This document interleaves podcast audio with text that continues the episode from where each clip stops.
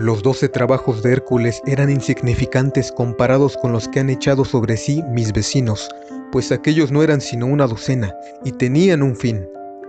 Fui a los bosques porque quería vivir con un propósito, para hacer frente solo a los hechos esenciales de la vida, por ver si era capaz de aprender lo que aquella tuviera que enseñarme, y por no descubrir, cuando llegare la hora de mi muerte, que no había vivido jamás. Vivir lo que no es vida es tan caro de vivir. Tratase de vida o de muerte, nosotros ansiamos solo la realidad. Si en verdad morimos, que oigamos en estertor en nuestras gargantas y sintamos el frío en nuestras extremidades. Si estamos vivos, vayamos a lo nuestro.